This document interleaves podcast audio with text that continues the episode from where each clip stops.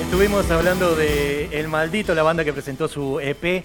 Me encanta que se, las bandas presenten EP como antes, ¿viste? Ah, después te voy a contar un disco nuevo que salió acá en Villa María. Bien, bueno. Que salió en cassette.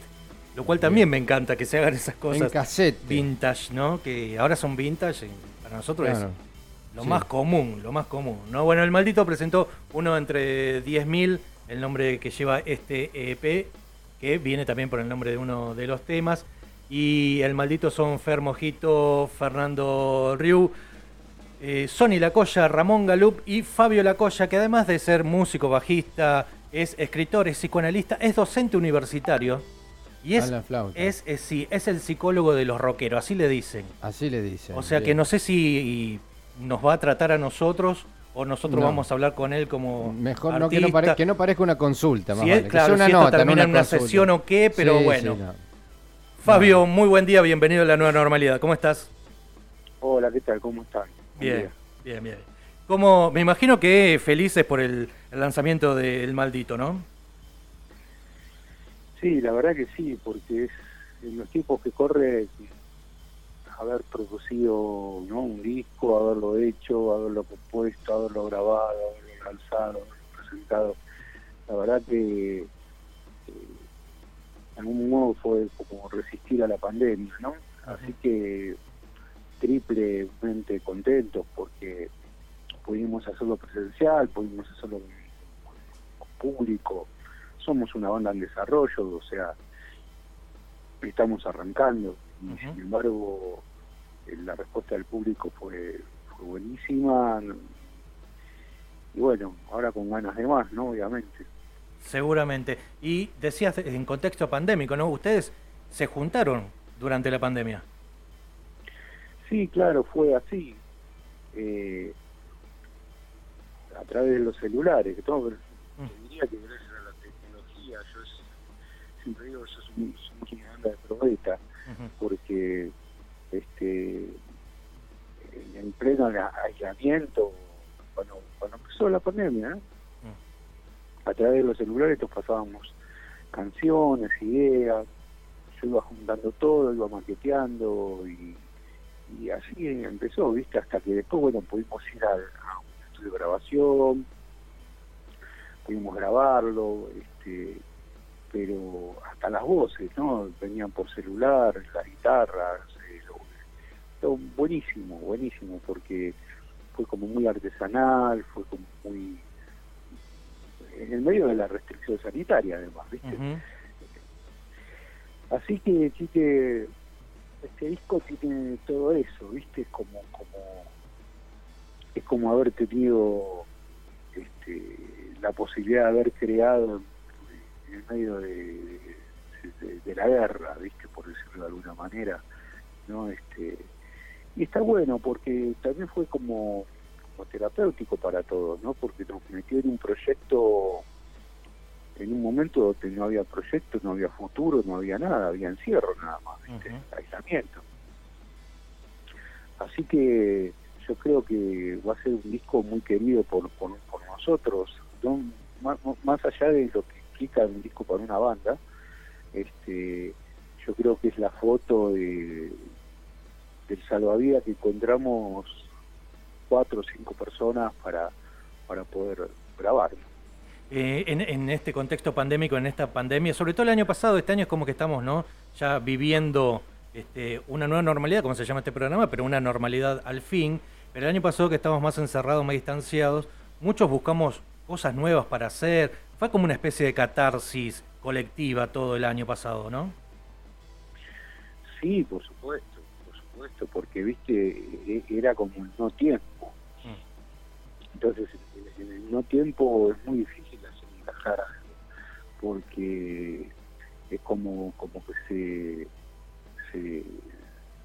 se, pierden los límites, ¿no? De, lo que es hoy, mañana, el día, la noche, ¿viste? Entonces, bueno, estar en tarea fue muy importante, ¿no? Yo creo que, todos los que atravesamos la pandemia aprendimos de alguna manera alguna habilidad hicimos alguna cosa, este, la pasamos mejor, digamos, ¿no? A pesar de que fue un bajón. este, hubo gente que lo único que hacía es esperar que pase el tiempo nada más, ¿viste? entonces eso te liquida. Sí, sí, la incertidumbre te liquidas. Eh, eh, eh en, ustedes vienen de una banda de hace muchos años, en realidad, hace muchos años está, integraba Los Mojitos. Los Mojitos era una banda, digo, muy distinta a esta, muy distinta al Maldito. Hacían cumbia, hacían boleros este, rumbeados, por así llamarle, hacían otra cosa. Sin embargo, en este EP metieron también como un bolero. Digo, hay como un bolerito ahí en el medio, que es más rockero el disco, pero hay un bolerito. Sí, porque, bueno, yo creo que ese bolero darnos cuenta fue la despedida de los mosquitos, ¿viste? Porque sí, con los mosquitos hace 10 años atrás, muchos, los, algunos de los que estamos en el mosquito, eh, arrancó así, ¿no? Como una banda de boleros, canciones así muy, muy, chiquitas, con una formación muy, dos guitarras y ¿viste? Así, con trabajo. Este, Después se tornó más, más, fiestera, más rumbera, más, cumbia. Bueno, pues bueno, lo que le pasa a muchas bandas, nos disolvimos y qué sé yo, pasaron muchos años. Este, y a partir de la muerte de uno de nuestros amigos nos volvimos a juntar, nos volvimos a encontrar, eh, que un asado, que, un cumpleaños, ¿viste? Y, ¿Y por qué no? Dijimos Después de tanto tiempo, ¿por qué no nos volvemos a juntar y hacemos... La idea era volvernos a juntar para hacer un concierto, nada más. Este, ahí, ahí apareció la pandemia.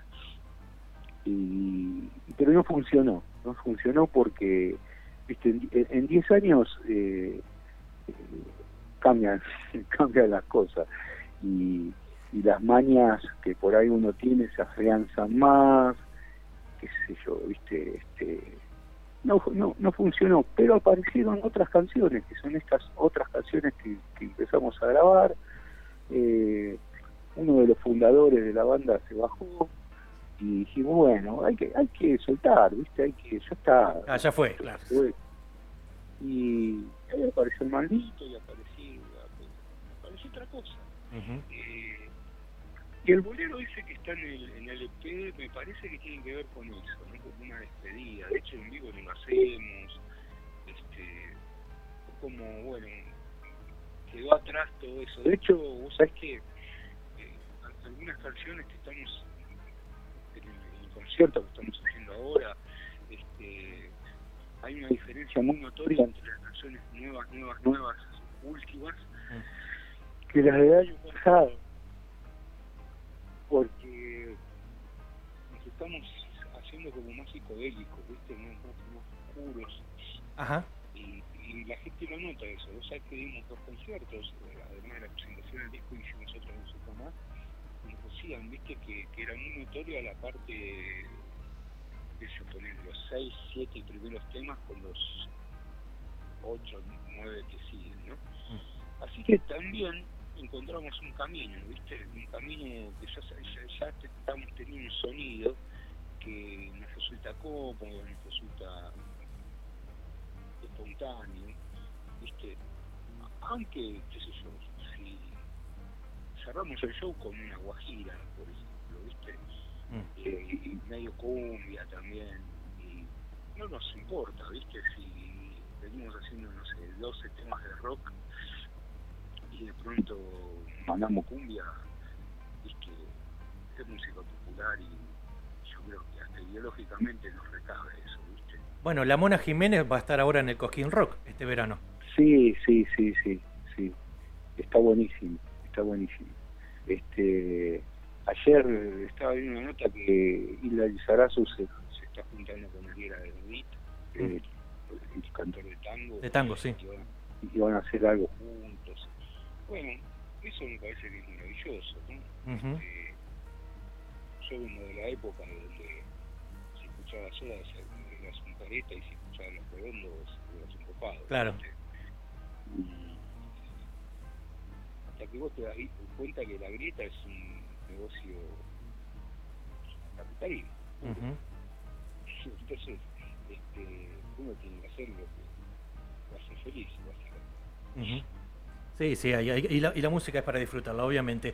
Eh, hablando de la música, vos que conocés, porque bueno, lo decía, ¿no? Sos psicólogo y, y tenés, o, has tenido también varios este, pacientes. No te vamos a preguntar nada íntimo de nadie, salvo que quieras contar, pero, pero digo, ¿cómo ves vos la escena del rock? Sabes que a nosotros nos llama mucho la atención, y tal vez te pase lo mismo, que viste cuando lees la, las efemérides de hoy cumpleaños fulano, qué sé yo, está cumpliendo 70, 60, 77, que son las bandas que seguimos escuchando, y no vemos, al menos no vemos acá en el, corazón de la Argentina, una renovación firme de la escena del rock. ¿Vos cómo lo estás viendo eso?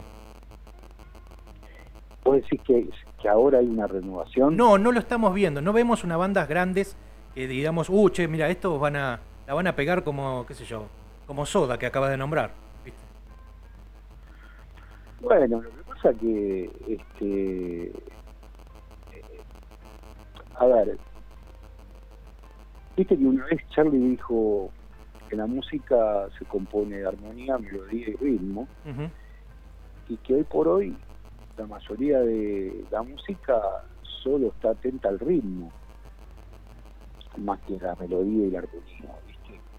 Hoy, por hoy, este, ayer escuchaba una, versión de Elegante de La mano de Dios y la verdad que este, es una falta de respeto a esa canción, por ejemplo, ¿viste? Por, por cómo está cantada, bueno, está cantada, está hablada, por, este, y yo no hablo del género, ¿no? Hablo del artista, porque hay artistas de, este, de ese género que la rompen. Este, y a mí me parece que, que también el público tiene la música que se merece porque a veces uno le echa la culpa al artista, ¿no? Como diciendo, bueno, ¿cuándo vendrá otro Soda? Mm. Eh, pero bueno, viste, Soda tenía Cerati, claro. viste, como Sedu tenía Charlie y, y, Spinetta, ¿me entendés? El, problema es ese. El problema es que hoy por hoy la música es mucho más accesible, hacer música es mucho más accesible. Este, hoy, si manejas más o menos algún programa de estos GarageBand o alguno de esos, te haces una canción, te la grabás, ¿viste? Sin instrumentos incluso. Entonces, eh, la música pasó a ser, para algunos, no para todos, pasó a ser de un arte a un juego, mm. ¿viste? Entonces muchos juegan, juegan, ¿viste? Arman un beat, dicen tres cosas encima y, y lo consideran como un acontecimiento artístico cuando en realidad por ahí es un juego, ¿no? Que, podría entrar dentro de lo cultural, porque la cultura y, lo lúdico no se lleva mal. Y ahí estamos, son los, son como decía Prince, los signos de los tiempos, ¿viste? Este yo creo que, de algún modo algo siempre surge, ¿viste? Que, que nos deja tranquilos. Eh, pero vos pensás que con el tango pasó algo parecido, ¿viste? Eh, sí. Una, una camada de tangueros que, que vinieron a romper un poco con, la música clásica y que la rompieron y que toda la, viste que yo, no sé, Ariel, Pichuco, Gardel, bla, bla, bla, bla.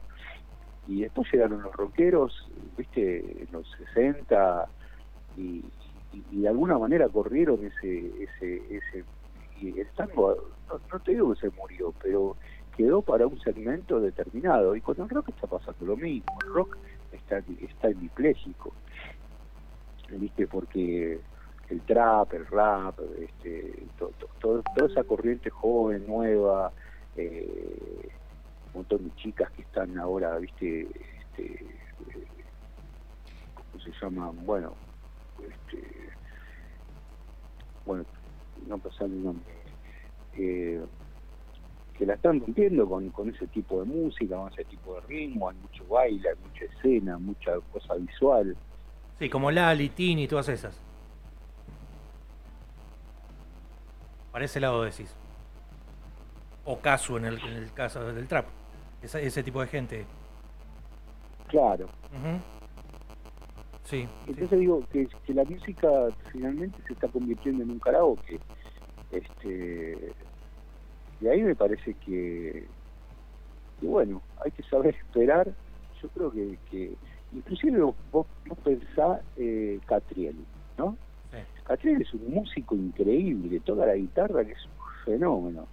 Es un él viene del heavy metal, del rock pesado, este, he escuchado cosas maravillosas, rockerísimas de Catriel, pero encontró también un lugar diferente, ¿viste? Este, pero ahí sí se nota que hay un artista.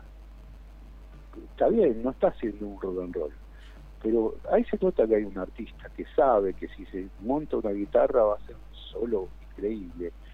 Ese tipo de artistas yo los recontrabanco. ¿Viste? Lo que yo no banco es un pibito que junta 20 lucas y va a ver un productor de la vuelta a la casa que hace 3 bits, manda una canción y la edita, ¿entendés? Porque eso es como, como, viste, no es lo mismo hacer un asado que ir a una parrilla y pedirte un sándwich de chorizo. Sin dudas, sin dudas. Pablo, eh, Hermoso concepto, una idea bien, bien redondita que nos deja en claro que no estamos solos en este pensamiento de más, ¿no? Comparto totalmente. Sí, sí, sí, totalmente. Eh, te envío un abrazo grande, te enviamos un abrazo grande. Eh, vamos a seguir escuchando el maldito y alguna otra vez te molestaremos nuevamente para seguir charlando el rock porque son muy claros tus conceptos. Bueno, muchísimas gracias. A disposición y bueno, voy a ver si grabo otro disco, así nos volvemos a encontrar. Sí, o antes por ahí, dale. Un abrazo grande, gracias Pablo. Un beso grande, hasta luego. Pablo Lacoya, eh, bajista de El Maldito, la banda esta, además psicoanalista, como te decía, escritor, tiene un montón de libros. Tiene un libro que se llama En Banda, eh, Psicología mm, del Músico del Rock, que lo editó Galerna, que es un, es un eh, librazo para, para leerlo, porque además hay un montón de de testimonios de artistas, de rockeros que van hablando sobre cómo ven ellos, ¿no? cómo los influencia diferentes cosas, o su relación con las drogas, o su relación con, la soledad. Se, habla de un montón de aristas que tienen que ver con lo psicológico. Desde el rock está genial. Sí, sí. Igual comparto lo que dice, comparto 100% de lo que va diciendo, así que este, ojalá que tengamos una charla prontito otra vez con el amigo para seguir hablando. Por ahí nos tiene algún dato de algún músico. Claro, sí. Porque nos quedó eso en el tintero.